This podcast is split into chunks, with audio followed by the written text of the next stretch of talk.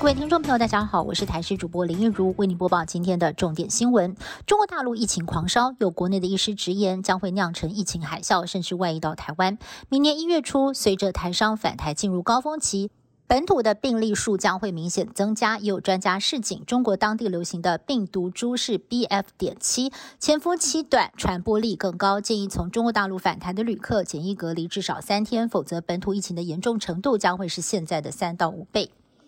普拿疼等退烧药出现了缺货现象，指挥中心不排除如果情况继续恶化，要实施暂时性的实名制。食药署在今天也发函给药师工会，要求监测药局端是否有出现大量采购的情形。药师工会说，初步监测显示，台北市有比较多抢买的状况，还真的有民众一走进药局就直接把所有的退烧止痛药全部都要买下来，已经请药师柔性劝导了。而大树药局也开出了连锁药局的第一枪，率先。先在门市公告限购令。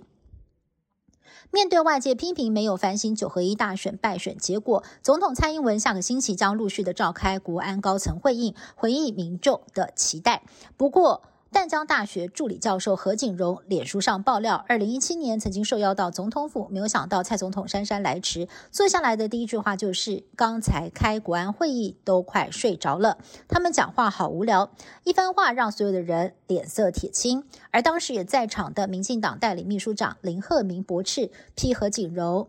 的发言呐，通篇脑补这种消费他人的操作，才真的是很无聊。美国货币平台 FTX 涉嫌诈骗倒闭，美国警方展开侦办，有最新的进展。FTX 前执行长弗里特二十二号引渡回美国接受司法调查，初步审讯之后，以二点五亿美元折合台币大约是七十六亿的天价交保。弗里特被控诈欺、共谋等八项罪名，最终可能会面临最高一百一十五年的有期徒刑。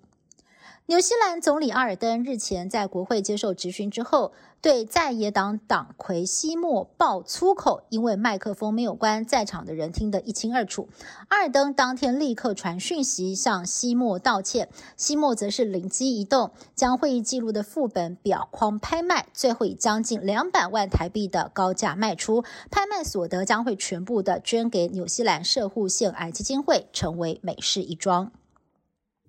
日本京都金阁寺今年入冬以来首次披上了银装，白雪覆盖呈现雪金阁的美景，非常的梦幻。不过，日本其他地区就没有这么幸运了，大风雪吓破万户停电，没有暖气，居民晚上裹着毛毯还发抖睡觉。北海道等地区最高的积雪快要两公尺，交通大打劫，电车还有飞机航班也受到影响。这场大雪从十七号起，已经造成了八个人死亡，四十五个人受伤。日本气象厅预测，风雪天气将会持续到二十六号，呼吁民众尽量待在家里头，以测安全。